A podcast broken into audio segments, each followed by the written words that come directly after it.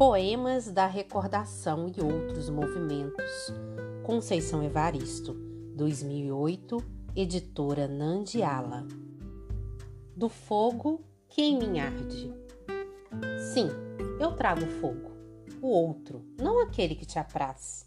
Ele queima sim. É chama voraz que derrete o pivô de teu pincel, incendiando até as cinzas o desejo desenho que fazes de mim. Meia lágrima. Não, a água não me escorre entre os dedos. Tenho as mãos em concha e no côncavo das minhas palmas, meia gota me basta.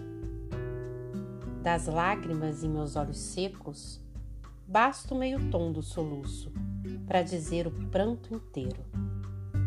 Sei ainda ver com um só olho, enquanto o outro o cisco cerceia, e da visão que me resta, vaso o invisível e vejo as inesquecíveis sombras dos que já se foram. Da língua cortada, digo tudo, amasso o silêncio e no farfalho do meio-som, solto o grito do grito do grito, encontro a fala anterior, aquela que, emudecida, conservou a voz e os sentidos nos labirintos da lembrança. Recordar é preciso. O mar vagueia onduloso sobre os meus pensamentos.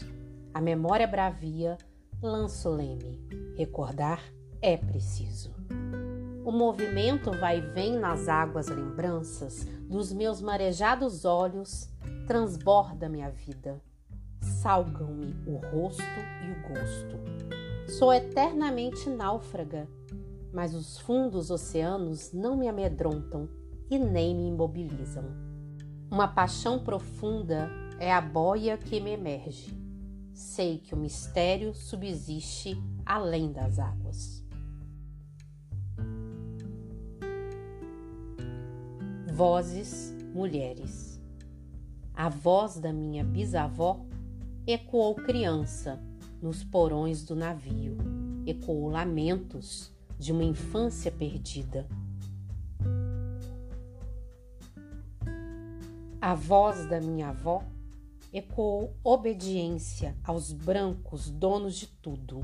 A voz da minha mãe ecoou baixinho, revolta, no fundo das cozinhas alheias, debaixo das trouxas roupagens sujas dos brancos, pelo caminho empoeirado, uma favela. A minha voz ainda ecoa versos perplexos com rimas de sangue e fome. A voz da minha filha recolhe todas as nossas vozes, recolhe em si as vozes mudas, caladas, engasgadas nas gargantas. A voz da minha filha recolhe em si a fala e o ato, o ontem, o hoje, o agora. Na voz da minha filha se fará ouvir a ressonância, o eco da vida liberdade.